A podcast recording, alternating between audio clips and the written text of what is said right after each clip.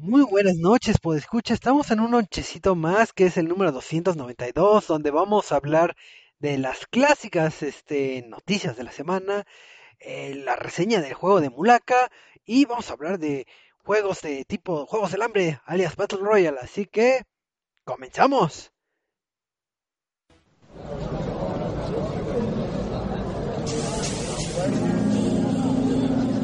Reset MX presenta.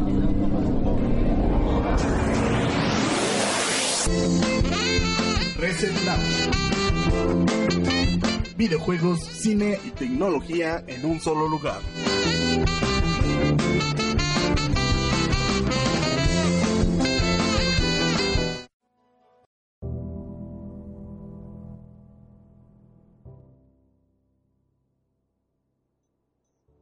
Muy buenas noches, pues escuchas, estamos en un miércoles más de lonchecito, donde vamos a disfrutar de esto que tanto nos gusta que se llama los videojuegos.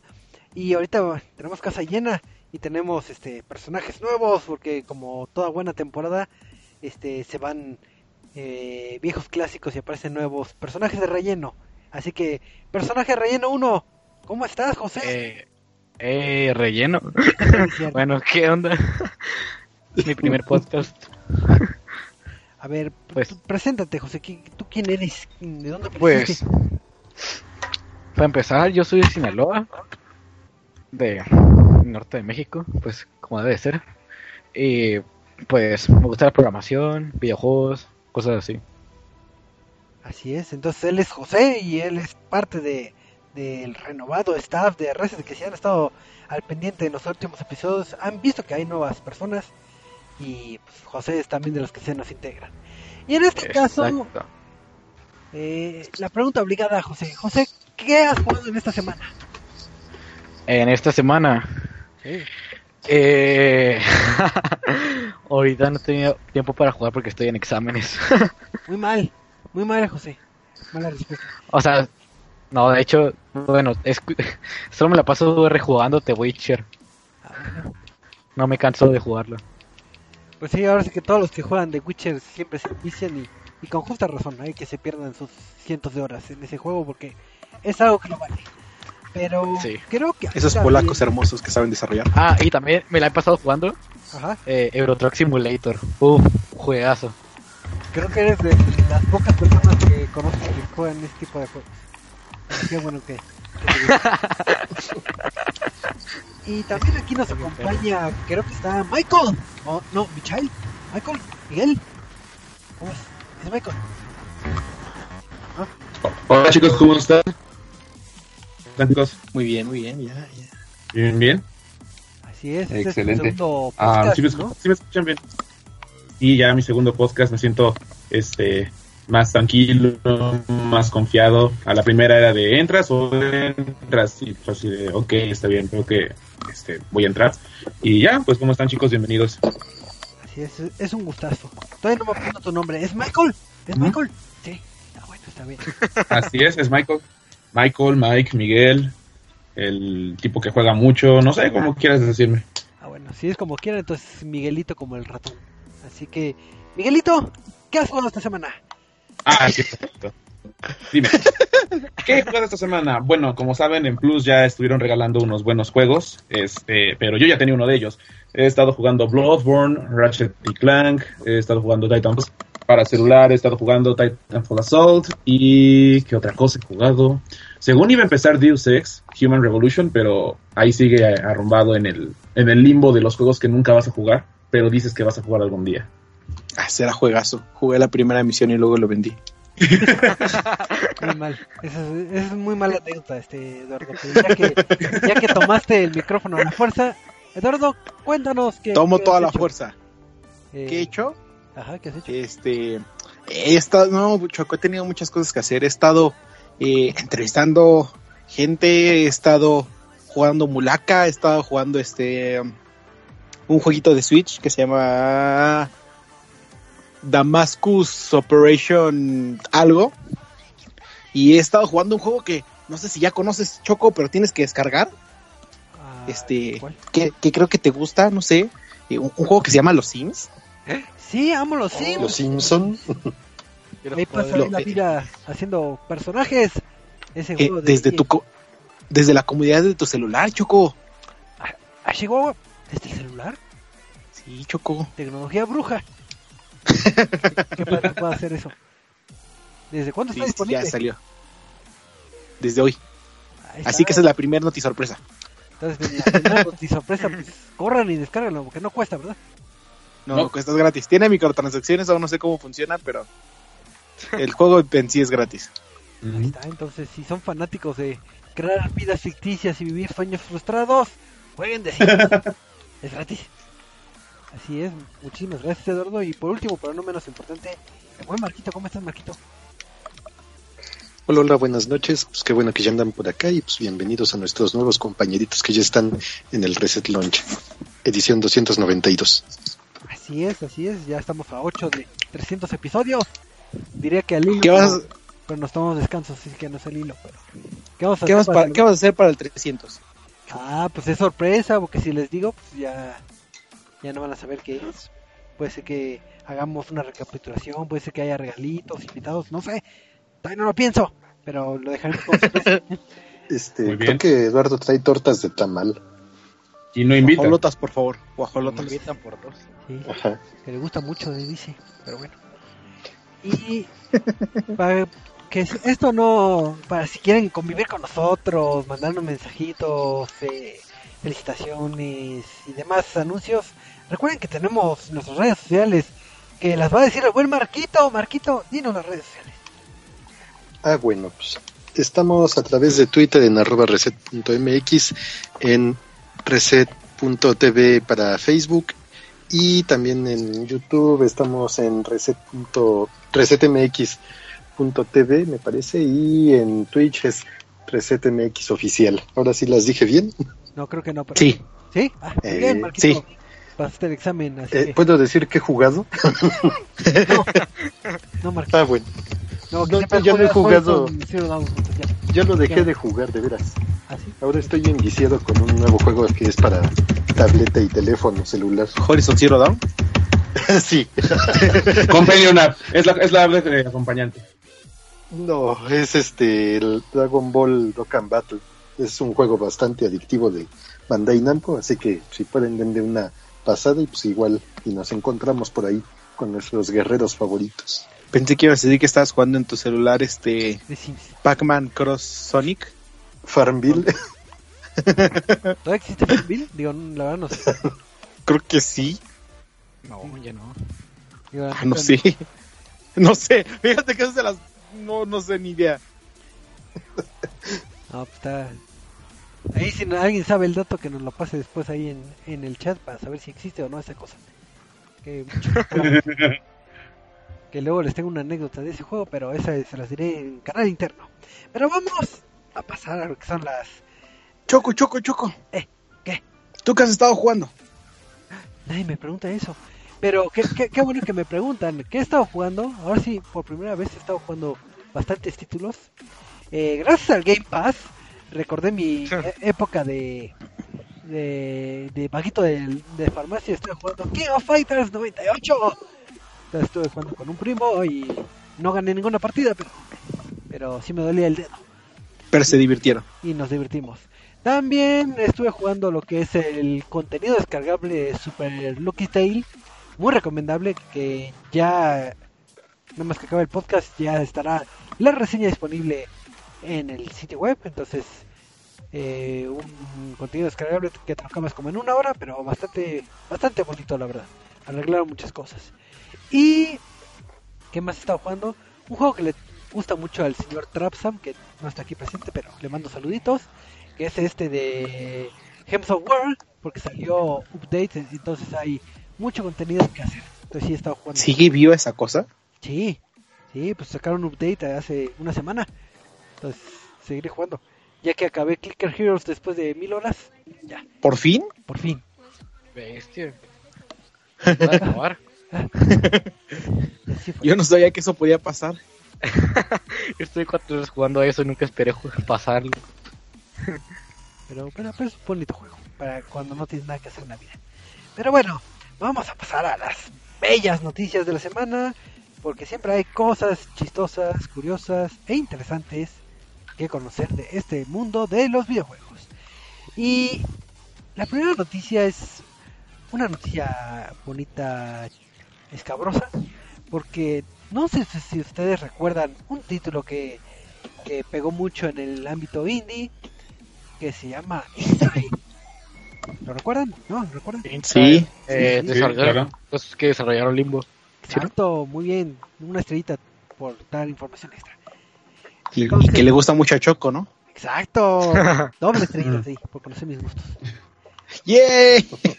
Entonces, las personas de I Am 8-Bit, que se encargan mucho a hacer ediciones de colección para, para tus títulos favoritos, eh, anunciaron que van a tener una edición de colección de este título de Play Dead, que, que es este juego de Inside, y va a tener el costo de 375 dólares. Que hablando de un ¡Qué título indie, barato! ¡Qué barato! eh, eh, está caro. Sea, hablando de un en un ámbito este independiente. Entonces, ¿qué va a incluir la esta edición de colección?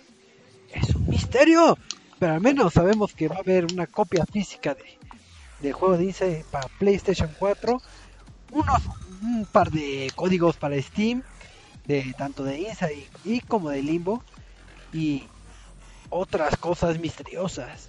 Entonces ya, ya va a empezar lo que son las preventas. Pero curiosamente empieza... Mañana empieza la, la, la- lo que es la preventa. Pero se preguntarán 375 pesos. Que ya me están casi casi pidiendo. Dólares. Digo, dólares, perdón. Que casi casi me lo están pidiendo ya ahorita y todavía no sé qué va a traer. Pues, ¿Qué demonios nos traerá? Pues hay rumores que al menos una empresa que está involucrada en esta edición es la compañía de Reldor, que son una compañía que está dedicada, bueno, uno de sus markets es hacer eh, muñecas eh, sexuales de tamaño, de tamaño de una persona. Entonces ellos están inmiscuidos en lo que vendría siendo la- esta edición de colección. Entonces, pues lo único que sabemos es que va a tener el juego y que va a estar pesada en cuestión de peso de, de, envío, porque eso es lo que también mencionan de que eh, van a hacer el cálculo de, de cuánto va a ser la tarifa de, de lo que es el shipping, porque al ser una edición bastante pesada, eh, pues, el precio de envío se va a in- incrementar. Esta edición de colección va a salir en el 2019. Entonces, o hay dos teorías. O, o los que ya jugaron el juego y, saben más o menos qué sucede cerca del final del juego, sabrán que hay cierto personaje que aparece de cierta forma y que estuviera incluido como figura de PVC, obviamente de tamaño grande, o, o no sé, un- una muñeca de, de, de uso para adultos, que no creo, pero, pero sería curioso. Entonces, no sé, ustedes qué, qué piensan de esta edición, ¿la comprarían o no la comprarían? ¿Es un misterio? ¿O esperan a que anuncien que va a Por- traer? Creo Por yo que- 375 dólares no compraría nada. Bueno. No.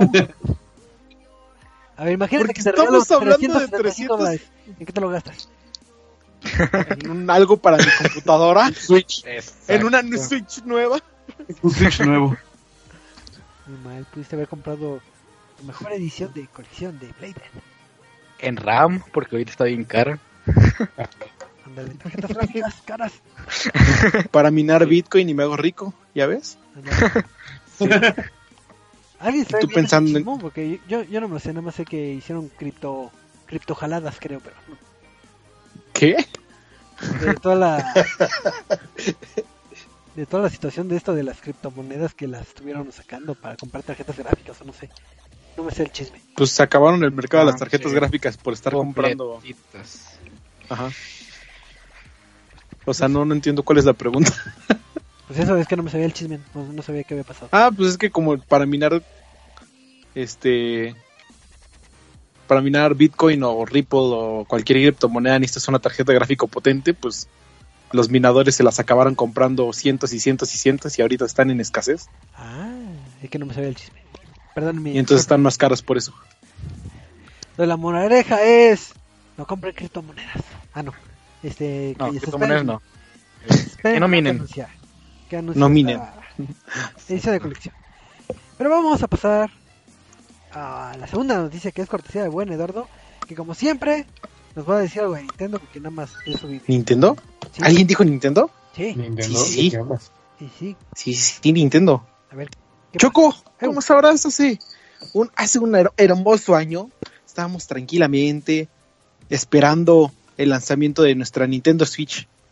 Y pues ya un año de títulos tan grandes como fue este eh, Doom para Switch, Eleanor, Mulaka ahorita, eh, Pokémon Tournament, Mario Kart, muchos títulos muy padres. Ajá. Entonces, pues, después de un año necesitamos saber qué va a pasar eh, con la Nintendo Switch y acaban de anunciar que el día de mañana a, a las 2 de la tarde, de hora del centro de México, o sea, de la Ciudad de México, va a haber un Nintendo Direct que va a durar 30 minutos que se va a enfocar en títulos de 3DS y Switch. Eh, de acuerdo a lo que está, lo que dijeron las fuentes oficiales, es que se va. Uno de los principales juegos de los que se va a hablar es Mario Tennis Aces, que va a salir este primavera para Nintendo Switch. Y pues, de qué más se va a hablar nadie sabe. Entonces por ahí estaban haciendo el chiste de que ya pusieron su pentagrama con las cinco versiones de Smash para que por fin nos anuncien un Smash para Nintendo Switch. Pues es uno de los Este- rumores ese que va a salir ya no Smash. Siempre que siempre que dice Nintendo Direct dice, no, sí, sí, Smash. Entonces, este, eso es- ya es más falso que nada, pero eh, por lo menos mañana a las 2 de la tarde, hora de Ciudad de México, tenemos, este, hay misa porque es Nintendo Direct. Entonces, De hecho, también, sus- también estaba el rumor muy fuerte de que iban a anunciar Diablo 3, ¿no? Me había parecido que también, También de- estaba... eh, el problema de eso es que ya está confirmado, pero no está confirmado. Ah. Porque ya dijeron fuentes cercanas de, de Eurogamer, si no me equivoco. Ajá. Dijeron, no, sí, sí, estamos trabajando en Diablo 3, que no sé qué. Y ya salió a Blizzard a decir, no, no estamos trabajando. Y las mismas fu- fuentes dijeron, ah, pues es que estaban, faltan meses para poder anunciarlo. Ajá. O sea, vamos a trabajar en él, pero no, no está como que tenemos algo tangible. Entonces, por eso dicen que tal vez no hablen de eso, porque no hay casi nada que mostrar. Guiño, Si es que guiño. nada. Sí, Guiño, pero guiño, sí, pues, Ok. sería bonito ver un Diablo 3 en Nintendo Switch. pues, en el Nintendo Switch ya Sería ver consola todo- del- sería bonito. Sería bonito ver todo, todo en Nintendo Switch, sí, sí, sí. Sería, bonito ver un Nintendo Switch en Nintendo Switch. Claro, claro. Un emulador Claro. de Nintendo Switch en mi Nintendo Switch. ¿Por qué no? Porque why not? Así es. Pues esa es la noticia de Nintendo. Entonces ya saben, mañana si no tienen nada que hacer. pues Mañana hay misa. Vayan Mañana a, hay misa. a ver su Nintendo Direct. Muy bien. Y aunque tengan cosas que hacer, véanlo. Para que vean cómo se hacen las presentaciones de una empresa que sí sabe hablar de sus productos. Boom. Boom. Eh, Microsoft también sabe. Eh, PlayStation también sabe. Pero no Bueno, tiene productos. No, de hecho, PlayStation. ¡Pum! Pero bueno, ¿qué sigue? Van a hablar de ¿Qué los sigue? nuevos tipos de Pokémon que van a aparecer. Sí, sí, sí, ¡Pum! Más Pokémones. Sí, sí, sí. Más Pokémon. No, más Pokémon no. Eh, Marquito. Marquito, Sí, tú siempre Sí. tienes noticias de, de bundles, de, de juegos, no sé por qué, y de promociones, así que de seguro tienes algo que, que decirnos. Pues sí, una, una noticia bonita para los seguidores del God of War o el dios de la guerra, que pues, por los años tendría que estar un poco pasado de peso como nosotros, pero no se trata de eso ahorita, pues, no se trata de ver cuántas tortas de tamal le caben en la boca a alguien ni nada de eso, pero bueno. Ahora la noticia resulta que es que Sony ya anunció la nueva consola de edición de colección que va a salir para PlayStation, una que está dedicada al dios de la guerra, al God of War, y pues, esta consola va a contener un disco duro de un tera, además de un bonito diseño que va a traer la consola junto con el control y además del juego. Tan, tan, tan, lo que significa que el dios de la guerra ya está de regreso, porque pues este es su juego, su primer juego grande después de cinco años de estar ausente en consolas. ¿Cuál fue el último? ¿El Ascension? Ascension para Sí, PlayStation sí. 3. Que de hecho ya va a cumplir el 13 de marzo. Este, sus cinco añitos. Estrellita, porque sí. Estrellita. ¿Cuántas estrellas llevan? Llevan. Choco. Bien. Eh, ¿Qué? ¿Por qué me interrumpes? Ah, no, no estaba hablando. No sé, iba a decir algo, Marquito. Ah, ¿qué pasó, Marquito? No, no, ya, ya nada, ya nada. Ya, Ya se indignó. ya está la. Ahí viene la la consola. Ajá, ahí viene la consola, pues va ¿Cuánto a cuesta? tener. ¿Cuánto cuesta? No tienen No precio, hay precio confirmado. todavía. No, ya dijeron que sí. No. 399 dólares, ¿sí? ¿Qué es lo más impresionante que está el precio de una consola normal? ¿Ah, sí? ¿Sí? Ya lo dijeron. O sea, dicen, o sea, es- está tan buena esa consola que la van a Sí. mandar a precio normal. Sí, sí, Y de hecho, sí, con ya el God of War. Eh, El costo va a ser de 400 dólares y va a estar disponible a partir del 20 de abril. Así que vayan sí, sí. preparando sus sus quincenas. Sus criptomonedas. Y vayan preparando las latas de atún, las de frijoles, porque Las van a estar un rato comiendo. Yo sí ya me vi comprando una consola así. Es que ah, honestamente sí se ve muy bonita y por el precio de una consola normal, sí, sí la pagabas Va. fácil. Pues sí. ¿Y no quisieras O sea, para un pagar una coleccionista. edición de colección? Digo, si, es para un coleccionista, ¿o qué ibas a decir? No, porque estás hablando de un juego. Esto es una consola. Está bien, está bien. Te quería evangelizar, pero no, no, no te dejaste. Y No, hablando Choco, no. De, de evangelizar, imagínate que un presidente se pusiera a evangelizar sobre la violencia de videojuegos allá en el gabacho. ¿Lo crees posible, Eduardo, o no lo crees posible? Que, pues no, no lo creía posible hasta hace poquito, Choco. Porque ¿Por qué? ¿Qué pasó?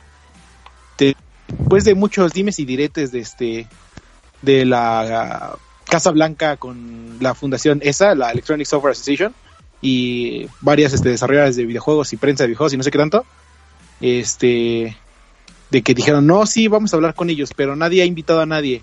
Pero sí vamos a hablar con ellos. No, no es cierto, no vamos a hablar con nadie.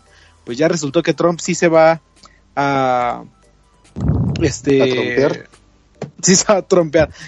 No, sí se va a reunir con, si no me equivoco, el día de mañana, eh, con representantes de la industria de videojuegos, ya, llámese desarrolladores, eh, para platicar sobre, pues, la violencia en los videojuegos, que se me hace lo más, este, estúpido en serio.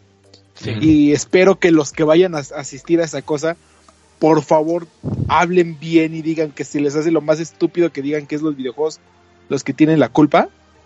Pero este sí ya ya se ya se verificó, ya se este pues sí ya se dijo que sí mañana se van a ver eh, Trump y la ESA y sus representantes. Entonces, pues qué va a pasar? Eh, eh, es lo, lo que están diciendo es curioso porque no me acuerdo hace cuánto fue, eh, hace como 15, 20 años, eh, se me fue la fecha, pero sí la vi, que este que igual hubo un tiroteo en Est- Estados Unidos Ajá. y por eso, por esa acción, se estableció el rating de la SRB. Me parece que fue por lo de los eventos en Columbine. Sí. Mm, Fueron varios los digo factores. Ajá, varios No, es que, factores. es que Fueron han varios habido factores. muchos. Es que, es que sí, como que no hay algo muy establecido, porque por ejemplo de eso tengo entendido que fue Mortal Kombat el primero que inició esta oleada de clasificaciones. Entonces son varias cosas que tienen que ver con la regulación de contenido y advertencia para el usuario. Pero vaya, siendo un medio de entretenimiento tan grande, no solamente los videojuegos, sino también el cine, la televisión, las novelas, no sé, incluso la radio. Novelas me refiero a libros, no a novelas Sí, sí, sí. Ah, sí. televisión, que está muy buena la novela. Ahorita cuando terminemos esto voy a ver una. Entonces, um, habiendo tanta distribución de violencia eh, que incluso llega a comercializarse más que un videojuego, que ahorita el videojuego ya está teniendo un auge más grande en una cuestión económica, pues Trump debería replantear, bueno, ni siquiera Trump, sino la gente tendría que replantear bien a dónde está tirando su culpa, entre comillas, diciendo que la violencia este, transmitida por los videojuegos es factible o es real. Así es. Pues vamos a ver qué, qué nos separa en esta reunión porque eh, pues sabemos que al menos ahí en el en el gabacho pues se ha prestado y más últimamente mucho esto de los famosos y digo tristes tiroteos que suceden eh, en aquel país y creo que hasta también hubo una noticia en la semana de que se juntaron en una escuela a quemar videojuegos. Y yo no no los quemen regálenmelos a mí. Yo no voy a buscar Entonces, eh, como, como queja, y al final de cuentas, pues digo, es otra postura. Digo que, que creo que todos los de la aquí de estar no compartimos eh, esa ideología en que la culpa la tienen los videojuegos, sino, eh, digo, ya hemos hablado en podcasts anteriores, inclusive de cosas eh, psicológicas y así. Pero Sí, pues, sí. vamos a ver. Hasta ¿Qué? legales. Ah, Ujú. hemos visto psicológicas, legales, sí, cierto. Muy buenos este, programas pasados ahí. Ahí denle una checada al canal de iVox o en la página de Resident. Entonces, vamos a ver qué nos depara aquí con el, el gran señor Trump. A ver qué, qué, qué ocurrencia nos, nos da. El buen es un tanto estúpido porque ya hay una este clasificación, ya no es como que pueda hacer algo más. Quién sabe, quién sabe, igual y que nos prohíba. Aumentar los apuestos. Pues ya ves lo que quisieron hacer aquí nuestros diputados de una nueva regulación de videojuegos. Ah, sí, aquí en México. que Trump no haga eso allá en Estados Unidos porque Pero diga, ellos ya la tienen. O sea, Pues literalmente otra. ya la tienen. pues otra. Regulinception se va a llamar. Yo digo que le echan más La regulación de los- la regulación. a los videojuegos porque eh, el negocio de las armas eh, da mucho más profit Ah, no, eso es dinero. claro. Eso es Claro. Entonces, entre echarle la culpa a las armas, a la, a la fácil adquisición de armas o a los videojuegos, yo digo que se la da más a los videojuegos porque, pues, eh, para no afectar su industria, que es una de las principales también industrias de Estados Unidos. Pero sí, ya, es, ya son otros temas. Porque ni No nos metemos mucho en más. Sí, no nos metemos en materia política aquí. Se enoja la Ah, gente. bueno. Entonces, pues ya creo que es todas las noticias, salvo que hay, hay alguna noticia sorpresa. Eh, ¿no? No, por el momento no. Pues qué bueno que acabamos las noticias. Ahora sí tuvimos noticias variadas. Ya nos vamos a dormir. Ya nos vamos a dormir. Ah, es cierto. Va. Eh, pero lo que sí es que en los juegos que han salido en todas las consolas, hay uno que queremos destacar y que, pole- que va a ser nuestra reseña de la semana, que es el título de Mulaka, que es un título orgullosamente mexicano. Entonces, como siempre hemos dicho, hay que apoyar el producto mexicano, pero pues, también hay que ser este eh, concisos de que si vale o no la pena eh, jugar este título, que es este eh, de- del staff de lienzo, si no me, me mal equivoco. Sí, sí. Entonces, digo, ya hemos tenido eh, oportunidad de platicar con ellos. Creo que hasta hay entrevistas por ahí en nuestros canales. Entonces, a ver, Eduardo, tú te has dado la tarea de, de jugar Mulaka muchas veces porque has tenido la fortuna de estar en los en alfas, en pruebas y, y ya en la versión este final de, de Mulaka. Así que cuéntanos qué es Mulaka, cómo se come, vale la pena o no, qué es. Este, pues Mulaka es un videojuego de los desarrolladores de Lienzo, como ya dijiste. Eh, estos desarrolladores que pues previamente los conocerán por eh, el título que es este Hunter's Legacy o por aplicaciones de desarrollo web. Este es un estudio 100% mexicano del norte del país, de allá de Chihuahua. Y pues después de desarrollar Hunter's Legacy, que pues, para, que no, para los que no sabrán, no, para los que no sabían, eh, Hunter's Legacy era un proyecto que lanzaron como para salvar a Lienzo. eh, ya después nos lo platicarán este Adolfo y ellos. Eh, porque Mulaka era un concepto que ya venían manejando desde hace años. Pero como no tenían la experiencia, no tenían el poder humano, no tenían este, las habilidades como tal de desarrollar lo que estaban buscando hacer, tuvieron que detener la producción de ese juego y desarrollar Hunter's Legacy, que pues es un juego bastante bueno eh, para hacer su primer juego en, consolas. Este, lo deberían de checar. Este, ahí tenemos la reseña en ResetMX. Eh, terminaron Hunter's Legacy y de inmediato regresaron a desarrollar lo que es Mulaka. Eh, Mulaka, pues es básicamente nace de que Lienzo eh, quiere que se conozca más sobre la cultura tarahumara en México y en todo el mundo, pero principalmente en México. Este, ¿Por qué? Pues porque ellos son del, como decíamos, son del norte del país, son de Chihuahua, y pues ahí es donde se, encuentran muy como que cerca de la sierra y de la cultura tarahumara, que como sabrán, eh, pues ahora sí que todos los paisanos, es una de las culturas principales eh, prehispánicas de aquí de México, junto con este todo lo que fueron mexicas, eh, olmecas, eh, todas estas culturas, una de las que destacó Tarahumaras, y lo más, bueno, lo más destacable es que hasta la fecha eh, los Tarahumara siguen en la sierra, siguen interactuando con la sociedad y pues esto fue lo que les inspiró a crear Mulaka. Este, que, pero ahora, ¿cómo dices? ¿Qué es Mulaka, no? Eh, Mulaka es un juego que te colocará en el papel de un Sukuruame, que es un este chamán tarahumara, básicamente. Este, entonces estás como que en contacto con la sociedad con lo, y con el aspecto divino de los tarahumaras, con los diferentes dioses que tiene presente, los diferentes este, espíritus, todo esto. Y básicamente tu misión va a ser salvar al mundo, eh, literal al mundo, porque eh, los dioses están enojados con la civilización y decidieron que era momento de destruirla. Para esto, como este, como Sukurame, deberás eh, recorrer pues, la sierra de Taromara y recolectando los poderes de tus este de los que pueden ser llamados tus aliados, que son los semidioses, que ven cierto ven en la sociedad, bueno, en, este, en los humanos, eh, cierto, pues sí, capacidad para arreglar sus errores, para ser mejores y pues de que tienen la tienen la este la capacidad de seguir viviendo, ¿no? Entonces, como Sukurame va a ser tu labor recolectar el poder de estos este, semidioses y enfrentarte a los dioses principales. Eh, te diría el nombre, pero no, honestamente no sé pronunciarlo. Entonces, este, me ahorro la, quiero ahorrarme la pena de eso. Entonces, este, pues vas a tener que ir a atravesar toda la sierra, eh, a, matando monstruos que, pues, que están corrompiendo la tierra. Vas a tener que pelear contra poderosos semidioses y pues también resolver por ahí ciertos este, puzzles para encontrarte con nuevas este, partes de para ir avanzando, ¿no? O sea, es un como un juego de aventuras pero con toque de puzzles.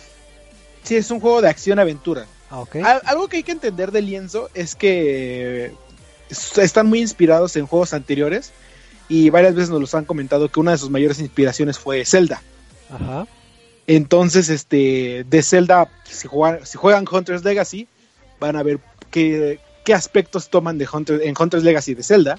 Y ahorita con este Mulaka retoman todo este aspecto del eh, sandbox, porque no es open, no es este mundo abierto como tal, es un sandbox de este de en el cual vas a tener que es acción aventura, vas a tener que recorrer diferentes partes, resolver puzzles, este, utilizar tus nuevas habilidades que obtendrás para eh, llegar a nuevos lugares y pues hablar con toda la como población para descubrir qué es lo que está pasando, cómo avanzar y qué es lo que tienes que hacer como para detener a los no es que no son no se les puede decir como tal monstruos eh, sino a los espíritus a los espíritus que están corrompiendo la tierra.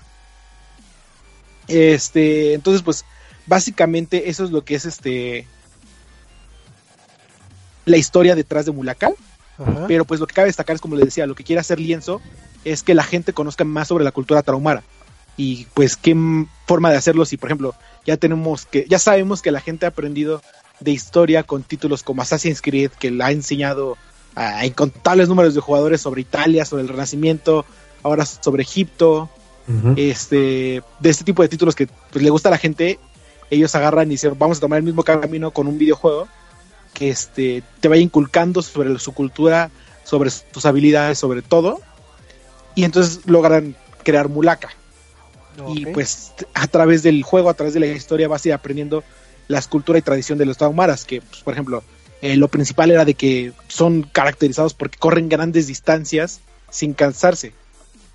Este te platica de los Sukuruames, de cómo son los este los mediadores entre los humanos y los semidioses, te platica sobre las leyendas que habitan en la Sierra del Este, un monstruo de piedra que se come a los niños, tal cual, este, te lo pone ahí y te dice, ah, pues mira, nosotros no sabemos cómo sea, pero platicando con ellos nos imaginamos algo así. Y te van creando todo este tipo de, um, de monstruos. Te ponen a los Cele, que son este tipo de hadas. Eh, que también te, platican un poco de su background, este, todo esto. Entonces, eh, a través de la historia de Mulaka te va logra lo que cual- como lo que videojuegos como fue Assassin's Creed este hicieron para los jugadores que es hacerlos que conozcan más sobre la cultura tarahumara que es lo más importante porque pues, es básicamente una de las culturas principales de nuestro país no Yo tengo duda. tú tienes una duda Eh, ahorita ya nos estás contando ya mucho lo que es este la historia de un poco de Ujú. y el objetivo. Eh, nada más para cerrar lo que es el apartado, vamos a decir, como de historia en cuestión del título. Eh, esta información que te están dando acerca de los taromaras en, en lo que es el, en el lore del juego, te lo dan como si fuera como diarios, como cutscenes o, o como, no sé, murales en, no sé, en, las paredes o, Sí, sí, te dan toda esa información. Pues te lo dan de distintas formas. La primera es como estas escenas eh, eh, cinematográficas eh, que pasan cada después de que derrotas como un jefe mayor, en el cual te encuentras con uno de los semidioses y ya le- te platica así como de, ok, ya vimos que eres una, un, ra- un Sukurame muy poderoso y que has llegado hasta este punto tú solo, entonces pues sí, te voy a prestar mi ayuda y te voy a platicar sobre la siguiente zona. En la siguiente zona se va a encontrar este tal monstruo que este que se caracteriza por ser de piedra y por ser este porque es el que eh, habita el pantano. Y este y si, por ejemplo hay un, un sapo gigante y dice este y tiene una piel muy dura entonces no lo vas a poder atacar. Puedes hacer esto además de eso las pantallas de carga te van a decir pequeños datos culturales eh, de acuerdo con el con el mundo en el que te encuentres en- bueno en el mundo en el nivel en el que te encuentres. Entonces te platica así como de este eh, los hijos del sol y la luna fueron estos eh, tales pe- tal este personaje mitológico hacía esto y todo depende al nivel. Y además cada que conoces un nuevo enemigo eh, te platica sobre esta ser te dice ah pues encontraste un nuevo enemigo aprieta el este el, el botoncito select para conocer más. Y ya lo aprietas y te dice este espíritu es tal por ejemplo ahorita te digo que hay, hay uno que es como un espíritu de una que tú tal cual nada más ves una bola de paja y ya mediante tus habilidades de Sukurame puedes ver al espíritu y cuando lo conoces te dice ah mira este es Kiyoshi este es un espíritu del zorro y es muy bromista eh, empuja una bola de paja y juega bromas a otras criaturas lanzándole lanzándola contra ellas y así con diferentes este eh, personajes y eh, pues como tal monstruos Ok. Ahora, tío, ya pasando para otros temas, ¿cómo se juega? ¿Cómo se siente Mulaka? ¿O qué encuentras en el escenario? Etcétera, etcétera. Sí, sí. Pues como te decía, Mulaka es un juego de, este, de mundo abierto. Bueno, un sandbox, más que nada. Porque hay que Mm. diferenciar esto entre mundo abierto y sandbox. Este es un sandbox en el cual pues es de acción aventura, entonces tú vas a controlar a este Sukuruame, que dentro de sus habilidades como chamán está la de la visión de los este la visión Sukuruame, creo que se llama, que para ponerlo en palabras fáciles es este como una vista del águila pero en versión tarahumara, que te deja ver como que el mundo de los este de los espíritus y ya esta la vas a utilizar para ver diferentes espíritus, para encontrar nuevas pistas, para eh, desbloquear nuevas partes. Eh, en cuanto al combate, vas a, usar- vas a usar principalmente una lanza este y vas a tener dos ataques fuerte y este débil, básicamente bon rápido y fuerte.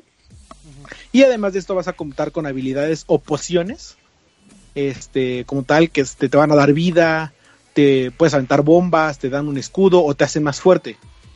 Este, lo cu- curioso que estas pociones como tal, las vas a crear tú recogiendo elementos de del este de la tierra. Entonces, por ejemplo, para crear una poción de salud tienes que recoger aloe, que pues como conocerán tal vez aquí en la cultura mexicana el, el aloe es una planta medicinal. Ajá. y ya de así este por ejemplo para hacer bombas eso sí ya no los eso es lo, el único que conozco. Los demás por ejemplo para hacer bombas tienes que recoger plantas de chía para hacer este de protección son laureles creo. Y el otro no me acuerdo cuál es. Creo, y creo que para la de fuerza es maíz. Pero sí, entonces, pues, como es sandbox, vas a tener que ir descubriendo diferentes este, partes. Vas a encontrarte con murallas que te dice, ah, no, pues es que esta puerta la tienes que abrir. eh, tienes que encontrar la manera de abrirla. Y ya te vas a una nueva parte y te va a decir, ah, ok, tienes que derrotar a tales enemigos. Y una vez que los derrotes, vas a tener que resolver este puzzle. O nada más derrota a estos enemigos y ya este, sales. O utiliza tus habilidades para llegar a tal parte. Y y agarrar como que la cosa que lo va a desbloquear. Y pues dentro de tus habilidades está la de convertirte en un ave. Que este, sin. Te, te iba a decir que era un paisán, pero no es un este. Ay. Deja como un ave. Sí, es un, es un ave del norte. Ajá. Este, te puedes convertir en, una, en, un, en un ave, en un oso, en una pantera, eh, conforme vayas avanzando en el juego y vayas desbloqueándolo, por supuesto. Este, y vas a utilizar todas estas habilidades para seguir avanzando. Como tal, el estilo de combate es bastante rápido eh, y bastante fluido. Entonces, este, pues este de entrar y salir de peleas se te va a salir así como, como si fueran nada muy rápidas. eh, no va, eh, no va a detener como tu, tu forma de jugar, no te va a cambiar el ritmo ni nada. Entonces, este, creo que es uno de los puntos a, destacar es este sistema de combate que te permite hacer combos, que te permite utilizar eh, tus pociones y que en algunos jefes te va a este, obligar a utilizar tus habilidades para que puedas vencer al jefe.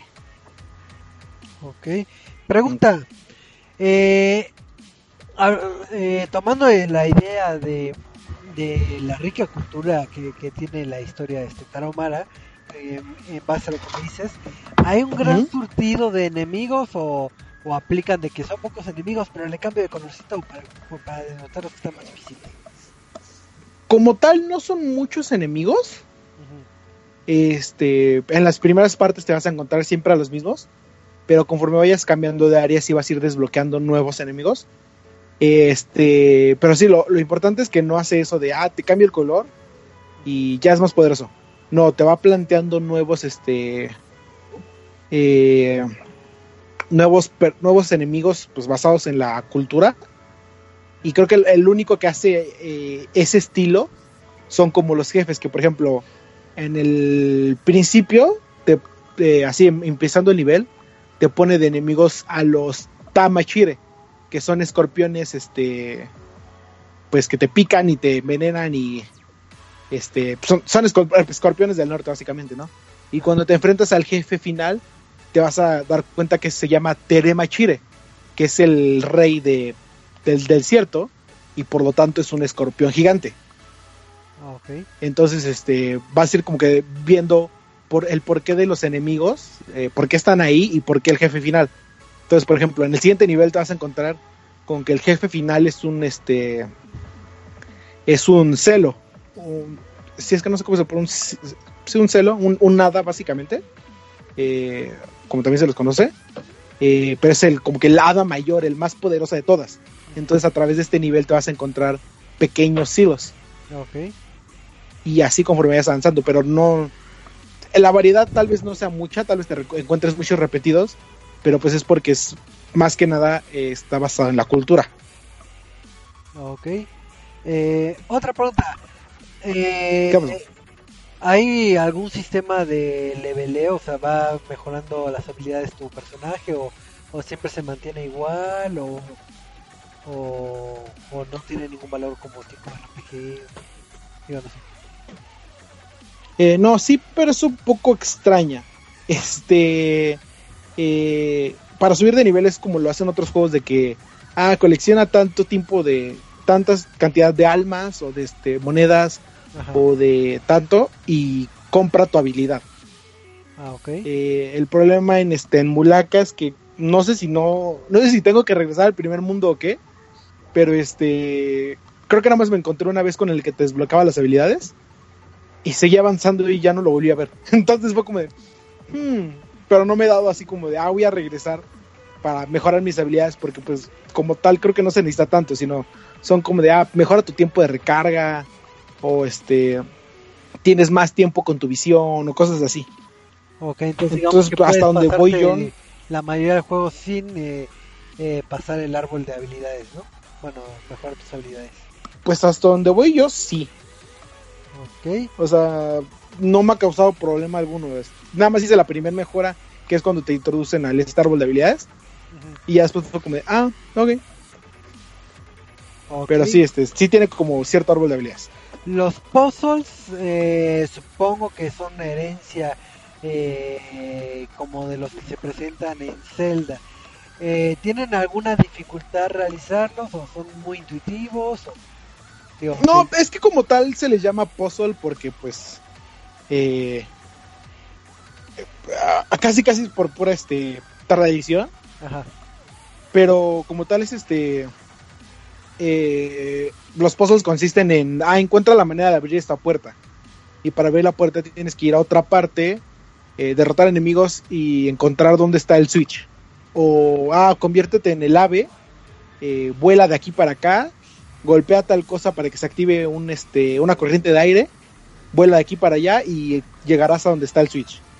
O el puzzle principal es el de las este, aguas, que es como este juego de, de tuberías donde tienes que poner las tuberías del orden correcto para que fluya el agua.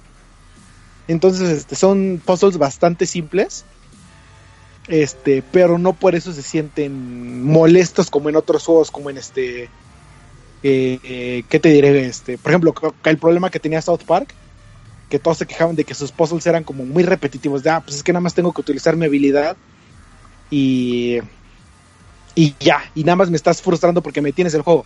Eh, por la misma fluidez que tiene, el mismo fluidez, ritmo y velocidad que maneja Mulaka, es como de, ah, ok, ya lo acabé, bien, el que sigue. Entonces no se siente molesto. ok, súper bien. Eh, dudas, ya hablamos un poquito este positivo del título. Eh, ¿Qué le encontraste malo? Porque si no mal recuerdo, digo, no es que sea crítico ni nada, pero como tuviste la oportunidad de jugar varias versiones de este beta, Sí. obviamente las versiones betas eh, están para, para tronarse, ¿no? Entonces, Sí, sí, sí. en aquel Eso sí. entonces, Literalmente eso hice romper todas las versiones beta que me daban.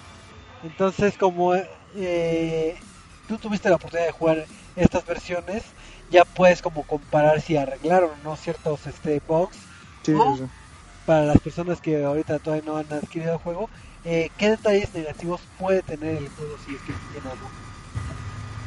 Detalle- fíjate que uno que encontré así como luego luego fue, pero fue antes de que se lanzara el juego, que no contaba con V-Sync, que este, que es este de que, pues como sabrás las pantallas se sincronizan de arriba para, de, arri- de abajo para arriba, y entonces de repente es como que esta, ves como la línea cambiando, ¿no? Eh, cuando se actualizó el juego, que literalmente la actualización pesaba lo mismo que el juego, Ajá. eh, arreglaron esto y ya se ve normal. Y creo que mi única queja sería que el, este, el estilo visual, porque es entendible que hayan optado por un low poly, un este, bajos polígonos que pues, son estos como eh, un tanto retro, eh, que se ven triangulares, este, hexagonales, todo esto.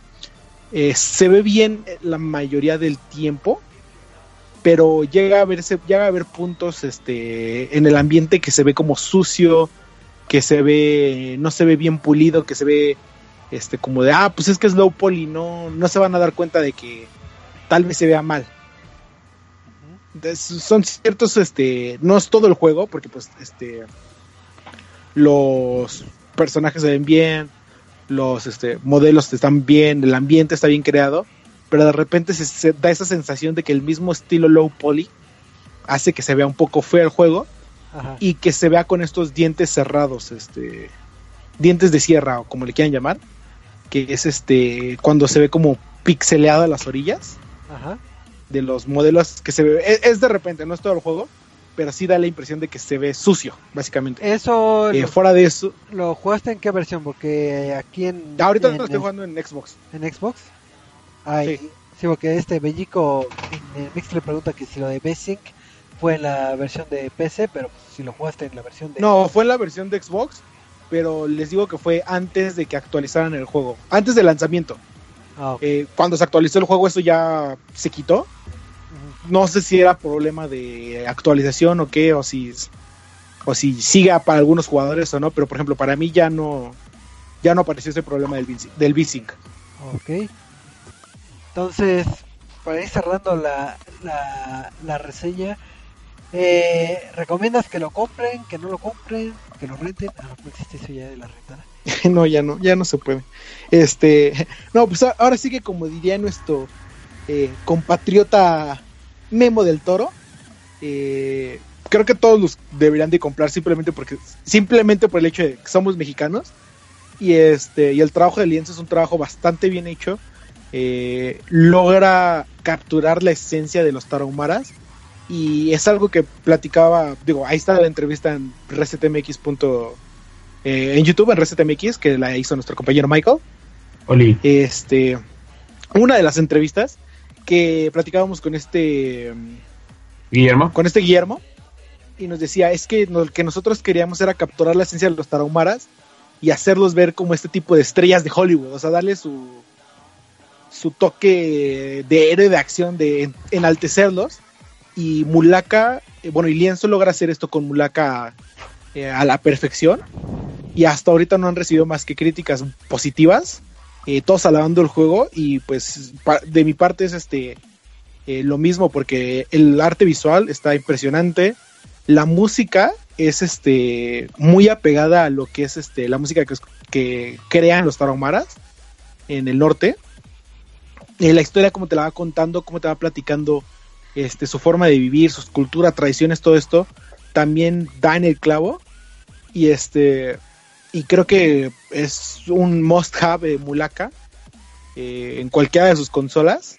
Y por ahí lo platicaba con un este con este David eh, quien nos acompañó en un podcast eh, para hablar sobre el- las leyes de los videojuegos.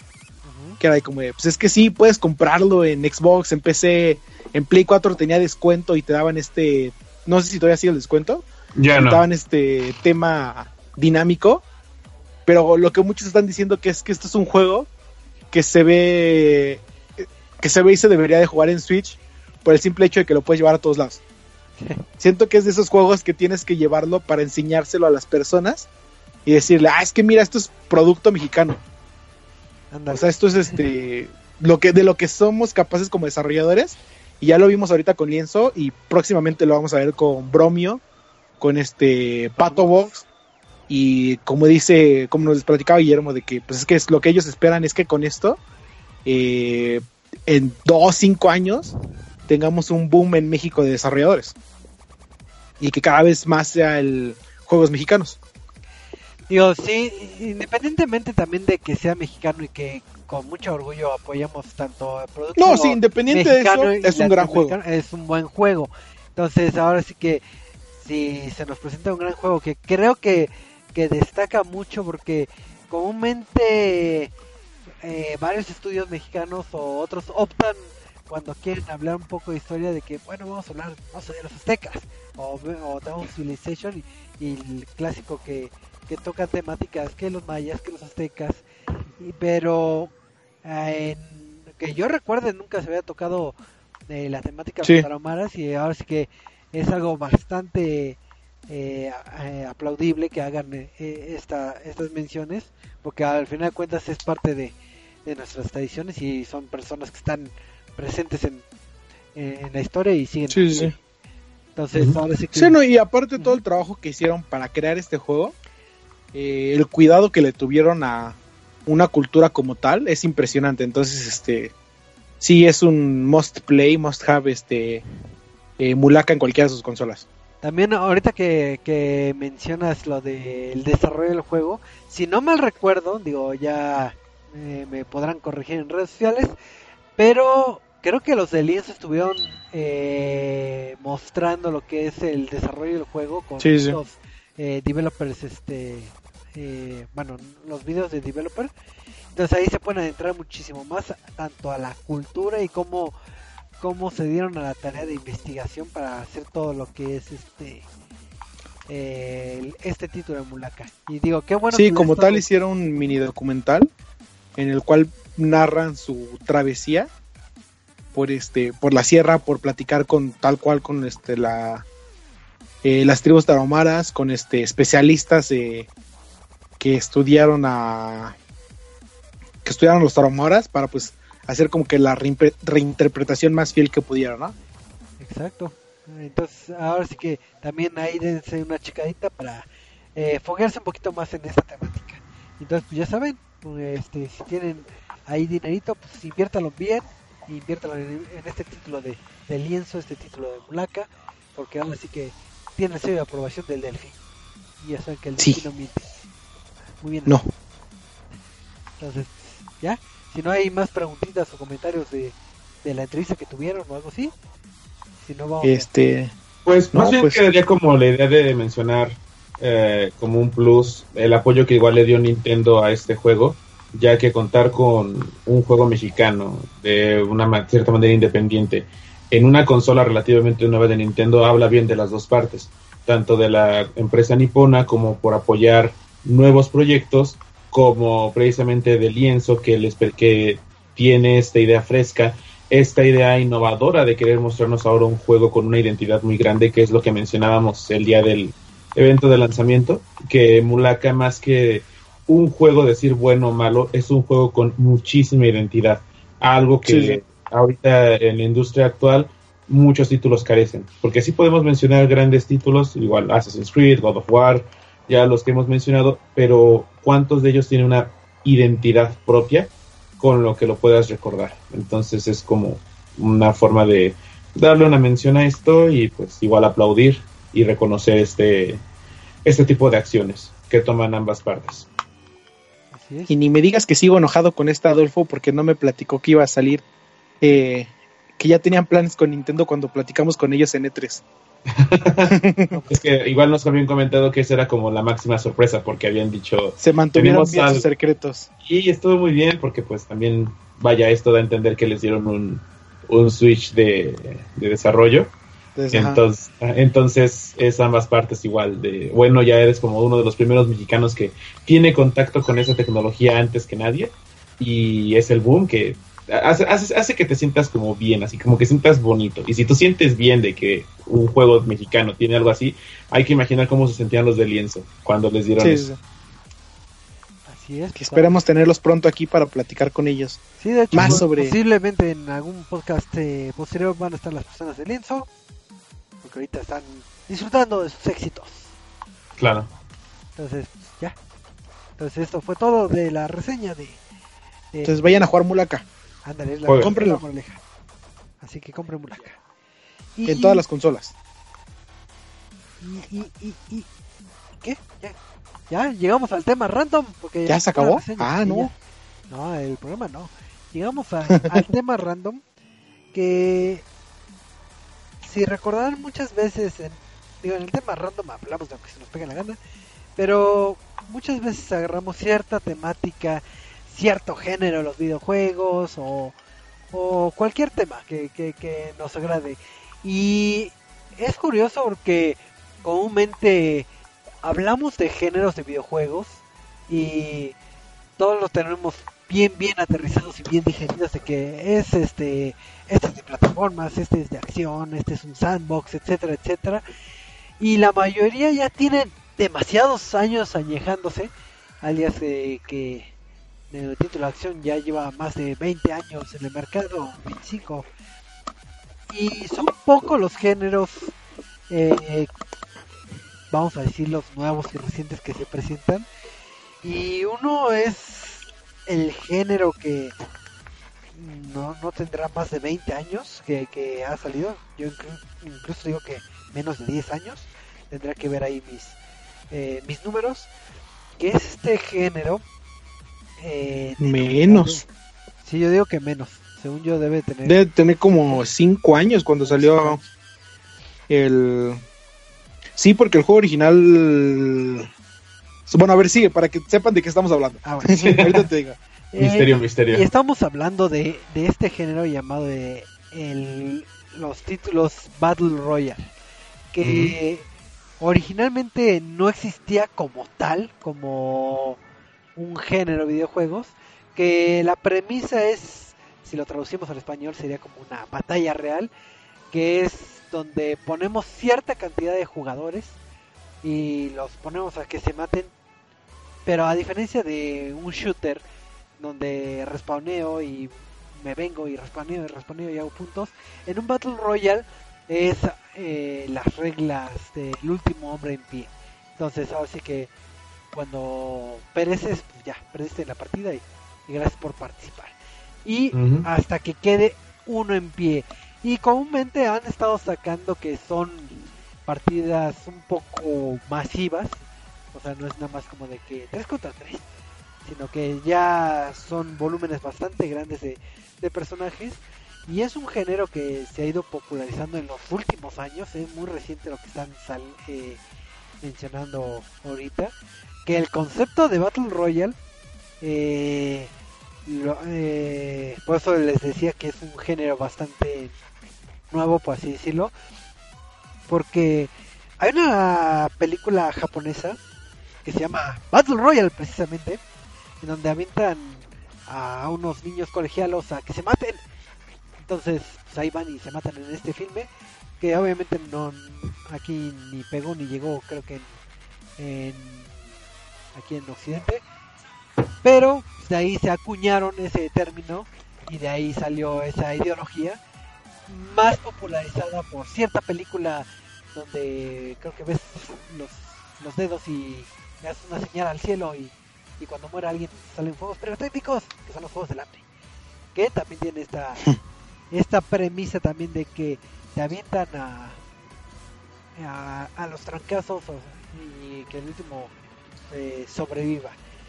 Y en el ámbito de los videojuegos, las primeras este, versiones antes de que se hiciera tal cual como un género videojuego, si no me fallan los datos, creo que eran mods, mods de, de este juego de, de los cubitos. Que tanto ¿De cuál. Choco? ¿De cuál? De los cubitos que me chocan. ¿De los cubitos? De De Minecraft. los cubitos. ¿Minecraft? Minecraft. No, no, Choco, ya te equivocaste. A ver, Tú muy mal. A ver, Te quitamos una estrellita. a ver, ¿Cómo? entonces. Este, no, el primer mod que salió del bar- modo Battle Royale, Ajá. este, se creó para Arma 3. No, no. No. No, sí fue para- para Minecraft. fue Sí fue para No, Minecraft. fue realidad. Te quito El Battle estrellas. Royale como tal era de Sí. Arma 3. Bueno, es que en realidad el origen de este, de este género ya existía, pero en otro modo de juego que normalmente se le conoce como Sí. un hombre en pie. Como, ya ajá, como último a base Last Man de eso, Standing. Ajá, los Last Man Standing. Y ya después en Minecraft es cuando se creó un mod, esto eh, también inspirado, como habían dicho, en los Juegos del Hambre. En los Juegos del Hambre. Entonces, Pero sí, el mod de Minecraft desde hace 3, 4 años. mm, no, igual creo que fue, bueno, creo que sí. Porque Seis Arma años, 3 más o menos. salió en el 2013. Pero desde Ajá. el Y Arma fue 2 casi como está al- el Arma 2. mods, desde el Arma 2 está el, el mod de... Desde el Arma 2, entonces. Ajá. O, o sea, pero sí fue primero Arma. Ajá, es sí que fue para Arma. había primero, primero había sido Arma Ujú. y después se expandió a Minecraft, que se expandió como los Juegos del Hambre Ajá. y ya después se expandió como tal el término Battle Royale.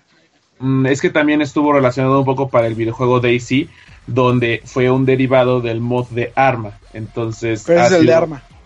Esa versión es la de Arma, así que es lo mismo. Mm, Ok. Pero sí, de ahí salió. de- ahí más o menos de ahí salió. Y, y creo que lo bonito, lo llamativo de, de este género es que comúnmente nos adentran en un juego y así ya nos dan todo el equipamiento al momento y ya aviéntate y, y es tu habilidad. Y en este caso, en estos juegos de, de Battle Royale, comúnmente te dejan casi casi a la deriva o con muy pocos recursos y es de que córrele, busca una arma o busca elementos y escóndete y a la vez este vete armando mientras eh, pues ahora sí que todos se van matando. Entonces esa búsqueda le da un, un valor de estrategia que, que, que no lo ves en, en ciertos shooters donde ya sabes que los rockets aparecen en el centro y ya mm, y respanean Como Doom. como Doom. Entonces, les dejo los micrófonos para que sigan hablando de, de estos juegos de Battle Royale, a ver, a ver qué juegos hay y, y cómo fue evolucionando, porque, porque yo ya no me acuerdo, ya me cansé de hablar. Bueno, yo creo que su, el gran representante de este género es precisamente Player Unknown's Battleground, eh, un juego exclusivo para Xbox, para la- el sistema PC. Xbox One y PC. Sí, Es cierto, primero salió para PC y también y luego salió para Xbox. Am, este juego, más que nada, muy aparte de ser popular o no, fue muy criticado, sobre todo cuando tuvo su nominación hace un año más o menos en los Game Awards, precisamente por un juego, por el juego del año, en donde comparándolo con títulos como Breath of the Wild, Mario Odyssey o Horizon, este juego todavía seguía en una fase beta a, a la venta al público. O sea, no era un juego que estuviera completo o que estuviera terminado y aún así generaba ya bastantes ganancias por sus microtransacciones, por sus periodos de prueba en Steam, que vaya, para poder acceder al juego pues también tenías que pagar. Entonces, este título fue bastante criticado, sobre todo también por sus errores que tiene en Xbox, donde no podía llegar ni siquiera a frames por estables. Que ahorita dicen que para Xbox One X, para el X o para el S también, ya llega a ser ligeramente estable, más no jugable completamente. Entonces, es mala optimización de los desarrolladores y que literalmente les valió más. que esto también podríamos decir que es un mal port de lo que hablábamos la semana pasada. Ah, sí, sí. Ah, hubiéramos mencionado también este. Pero bueno, ya se expande también el, este tema. Entonces, am, la mecánica es sencilla. Te arrojan desde un avión hacia un espacio gigantesco, como ya hemos- habíamos mencionado, a la deriva, y tú tienes que empezar a generar recursos, eh, ítems de salud, ítems para protegerte. Con lo único que cuentas es con un sartén. Y con el sartén puedes llegar a matar a las personas o a los, este, a los demás. Puedes tomar vehículos y transportarte de un lugar a otro para que este tipo de juegos no sea tan monótono de que un jugador está en una esquina del mapa y el otro lo está buscando y no lo encuentra, empiezan a cerrar el área de juego para que puedas eh, encontrarte al final con todos los demás jugadores y puedan matarse los unos a los otros. Y una vez que acabas con el enemigo, si ese tiene armas mejoradas o mejores ítems, pues los puedes robar, te los puedes llevar y eso va a ayudar a tu supervivencia hasta el punto en el que puedas llegar sin que alguien te llegue a matar. Y ser el último hombre en pie. Y ser el último hombre en pie, como habíamos mencionado. Y, Sí, digo, sí, y este título oh, se, se viralizó y se hizo hiper popular. Que creo que ahí el buen Eduardo tenía el dato de del impacto que ha tenido, creo que en Twitch. Porque antes veía. Sí, no, y es que, Ajá. de hecho, por eso, por eso quise hablar de ese tema, porque cuando PUBG se lanzó, este, creo que a la, eh, a la, al día que se lanzó rompió récords primero de jugadores al mismo tiempo, eh, que creo que era un, eh, un, un récord que lo tenía, este, ¿cómo se llamaba este? Dota 2 Ajá. y fue impresionante porque es como de, ok, un juego, destronar un juego de Valve que es el juego más jugado de todos los tiempos en Steam. Este. Y después de romper eh, récords de más jugadores al mismo tiempo con. No quiero decir, pero según yo, me, eh, creo que en algún momento fueron 30 millones. No, 30 millones, no, este. eh, ay, es que perdía ese. El chiste es que fuera así como. eh, los, los más. Los, el mayor número de jugadores, ¿no? Y luego de eso, eh, en Twitch rompió récords otra vez por ser el juego que este que era ma- que era el que el juego que más se veía volviendo a destronar a este a Dota 2 Ujú. que pues como sabrán Dota 2 es uno de los eSports más eh, famosos y este y que un juego que todavía ni siquiera está terminado y que es un género nuevo eh, llegue y rompa estos este récords era como de ok entonces este creo que ya es hora de voltear a ver a este eh, tipo de juegos. Mira, ve, el, el número que llegó, este, Players Unknown Battlegrounds, el máximo, ahorita está en 32 millones de, no, sí, 32 millones de, juegos de personas que compraron el juego. Ajá. y este es- llegó al así su máximo pico de este de jugadores fue de 3 millones 257 mil Simultáneos, Este- simultáneos. Ajá. entonces era como de 3 millones jugando el mismo juego pues ya es este ya es algo que ver no y luego en Twitch este ese sí no tengo el dato ahorita de cuántos lo estaban viendo Sí, pero al final de cuentas, ahora sí que el título de PUBG eh, vino ahora sí para destronar muchos paradigmas y, y, y ahora sí que impulsar un género que, que si bien podía estar medio eh, en pañales, pues ahora sí que ya muchos voltearon a, a verlo y decir, oye, ¿sabes qué? Tal vez el futuro no está en, en los MOBAs, sino ahorita la moda es este, no sé, eh, los Battle Royales.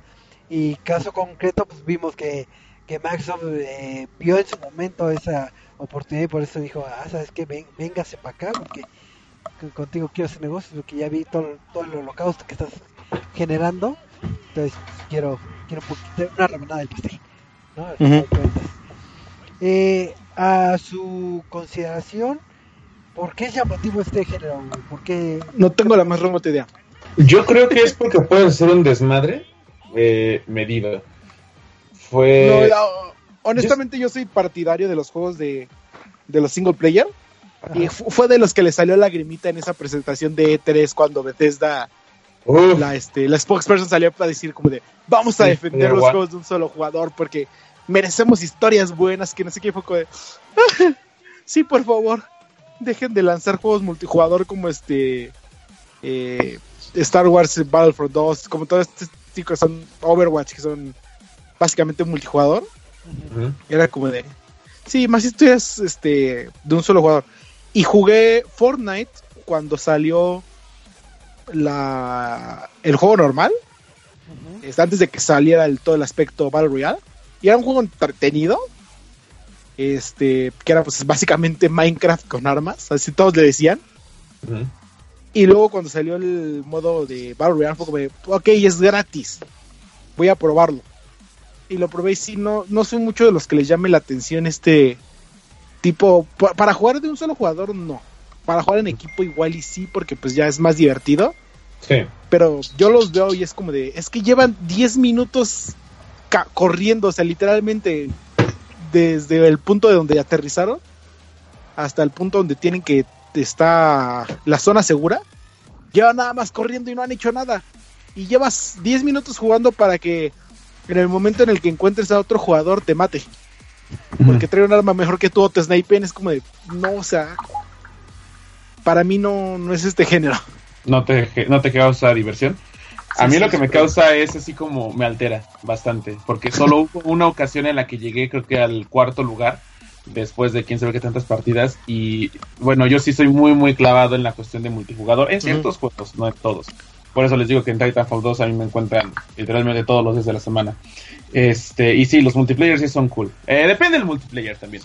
Entonces, am, yo en el- estaba en el cuarto lugar, ya en un espacio cerrado, como lo había mencionado, y es la, el estar alterado de saber cómo te van a atacar, o tú tienes las mismas armas o armas mejoradas, o ellos tienen un arma peor que tú. Entonces, a mí me genera bastante estrés eso, pero también es divertido.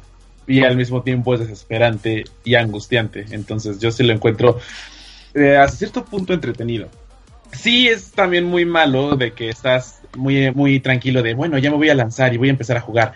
Y estás en el lugar número 86 y te matan. Ok, vamos a intentar a la siguiente y te matan en el lugar número 90.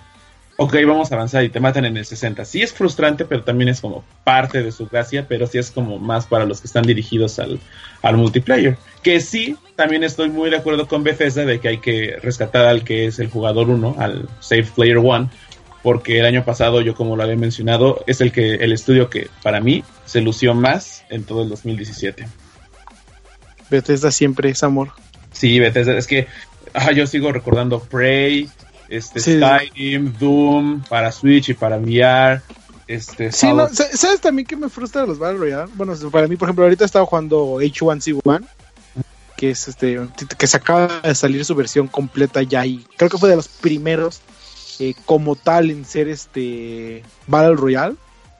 eh, antes de que llegara PUBG, y, y- pero que era juego como tal, no solo el mod. Ajá. Y es como de, es que no entiendo porque yo como jugador es- agarro y este y estoy llegando al a los lugares este 8, 10, cosas así, pero sin matar a nadie. Ajá. Y es como de, Dejas de que los demás maten. sobrevivir sin hacer nada. Sí, sí, sí. Digo, Y ahí es cuando eh, me, me pierden. Sí, igual y de- también es el atractivo, ¿no? Porque comúnmente, digo yo, eh, bueno, quienes me conocen saben que soy pésimo jugando juegos multijugador y, y en mi caso muchas veces este que me aviento a los onzo y ya me matan y digo, bueno, no importa, me aviento otra vez a los onzo y, y ahí estoy hasta que, que de milagro mato a alguien y ya, ya soy feliz. En el caso Sí, pero esos son juegos en los que respawneas luego, Exacto, entonces en el caso de, de títulos de Battle Royale, es de que, ay, ¿sabes qué? Ahorita ya me entra la presión porque no soy bueno, eh, tengo que esconderme y tengo que echarle ganas desde el principio porque nada más tengo una vida y, y si no ya se me acabó la... Entonces te da como cierto eh, valor más estratégico o de mente más este, más cerrada y no tanto de, bueno, lo loco a ver qué pasa. Entonces, como que como, como que valoras un poco más la vida porque tienes una, una vida. Entonces, este, eh, creo que, live once. creo que por ese lado también podría ser este llamativo de este género. Digo, así que eh, los escuches que jueguen este este estos géneros nos podrán dar su su retroalimentación y que nos digan eh, qué es lo que lo, Sí, sí. lo hace llamativo. Pero, Pero volviendo al tema, Ajá, pero volviendo al tema, eh, si bien el PUBG es el, el preámbulo de, de este, este género, eh, pues se va a venir o, o salen otros títulos que van a tener estas mecánicas similares, que creo que salió, ¿cómo se llama? El H1Z1, no sé si lo reseñamos en algún Sí. momento. pues lo- no sé, ahorita lo estoy reseñando yo. Ah, ok, ok. Entonces, creo que también tiene estas mecánicas, si estoy equivocado me, me corregirás. Sí, entonces este, igual Royale. Entonces, tú que ya jugaste ese título un poquito, eh, si es muy similar o está todo raro o nada más es como un copy-paste. Pero es que técnicamente no es este copy-paste. Eh, porque eh, creo que H1C1 salió antes que PUBG. Este. Entonces, este. Lo único que me frustra es que como que no tiene muchas armas.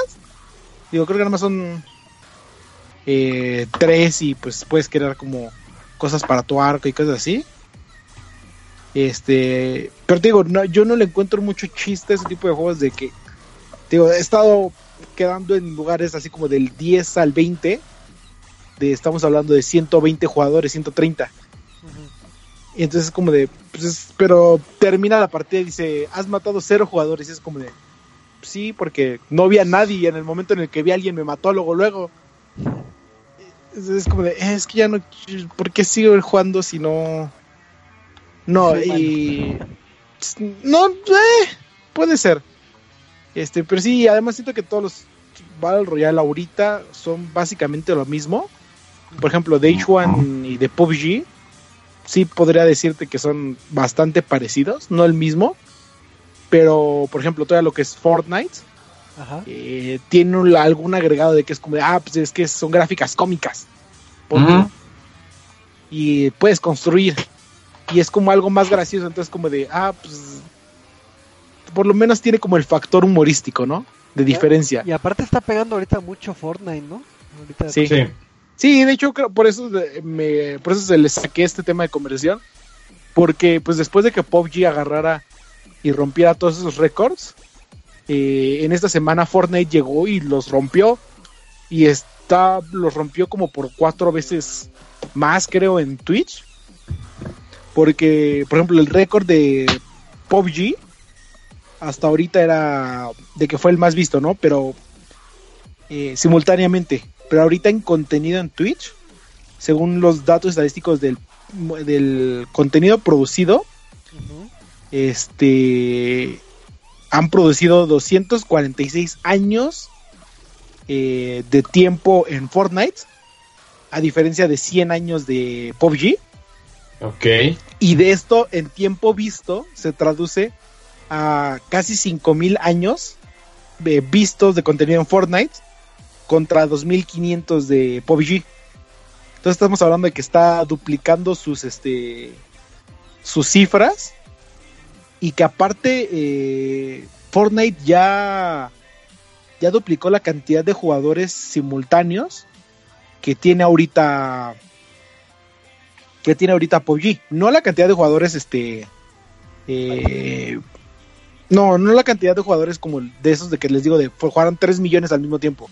Ajá. Eh, no ha llegado a esos puntos. Pero por ejemplo, ahorita están jugando, eh, ¿qué dice? 100 mil personas este juego. Eh, y pero eh, Fortnite ya está jugando 200 mil. Entonces ya lo está duplicando. Y como factor extra, eh, un, un streamer que se llama Ninja ya tiene el récord de más suscriptores en Twitch con 100 mil suscriptores. Este. Y que su mayor. stre- Bueno, los mayores streams que hace. Y todo esto los ha ganado por estar streameando Fortnite. Entonces es como de. a Puro, a puro Fortnite. Nada más se dedica a puro Fortnite. O sea, es bueno jugando. Pero nada más se dedica a Fortnite. Y es como de. Ok, estamos hablando de. ¿Cuánto cuesta la membresía de Twitch? Creo que son 3 dólares al mes. Ujú. o una cosa así, multiplícalo por 100 por 100 mil, al mes estar ganando esa cantidad por estar jugando Fortnite, o que esa cantidad está produciendo Fortnite como tal, es como de, ok, pues ya tal vez no sea como el, el este, el juego de PUBG que causó furor, ¿no? Sino ya tal vez ahora sí estamos viendo que el género como tal Es ya que- está causando, ya es el que está causando furor. Y digo, Fortnite tiene como de ventaja que es gratis, pero pues aún así estar en esos números creo que sí, sí es impresionante. Así es, entonces ya tenemos ahí, ahí dos títulos bastante destacables de- del género.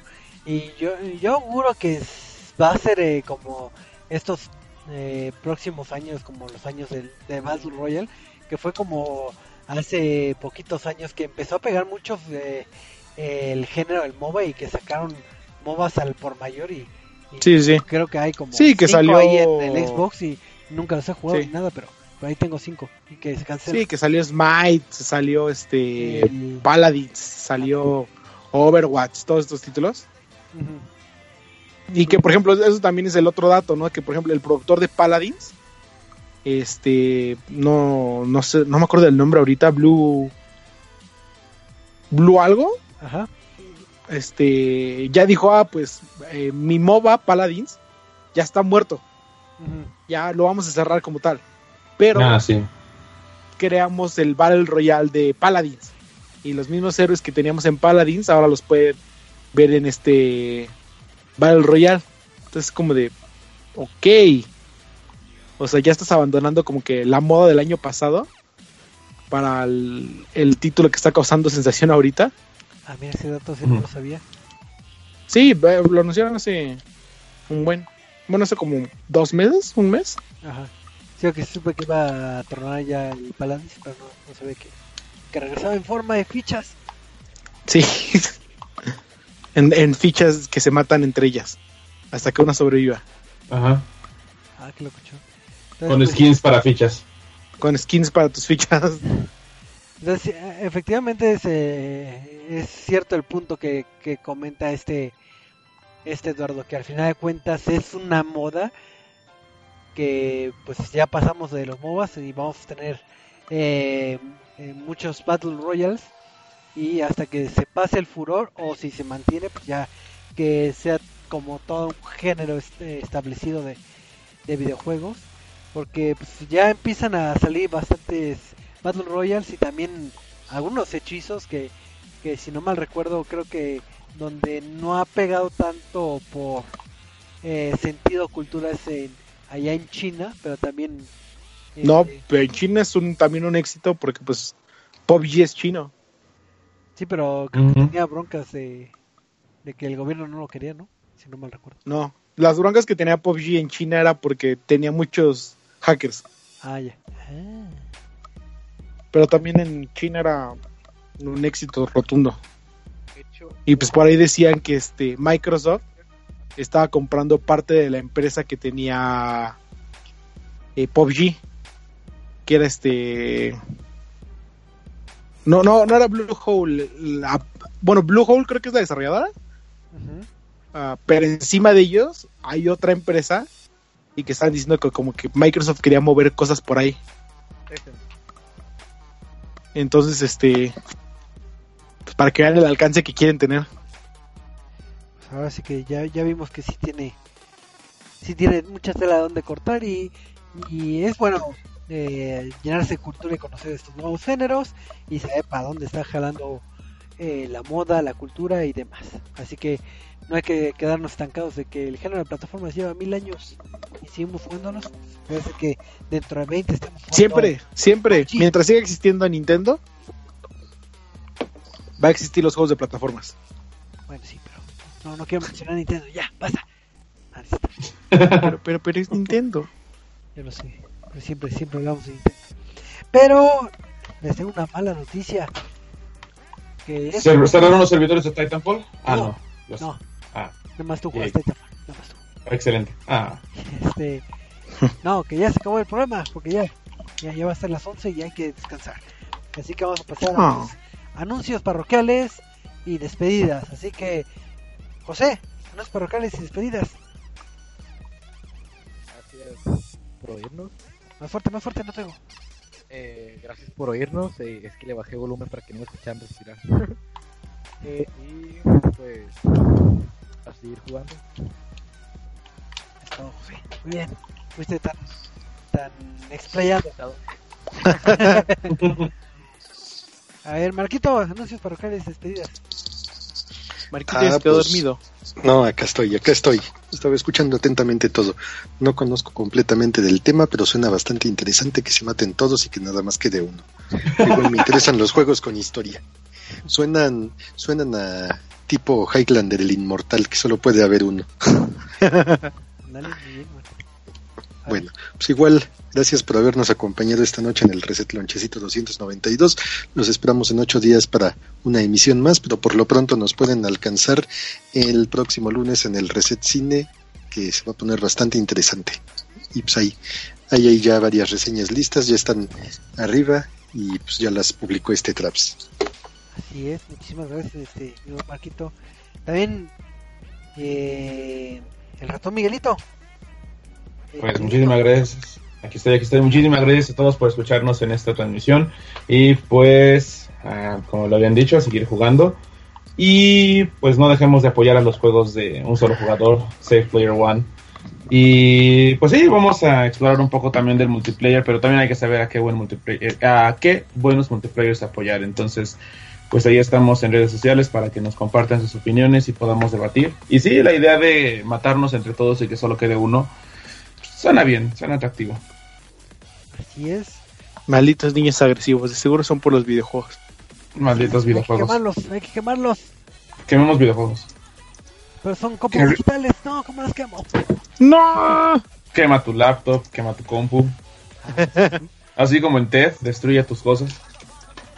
Y luego entiérralos. Digo, este, húndelos en el agua, porque puedes reparar esas cositas. A ver, Choco, yo les tengo una pregunta. A ver.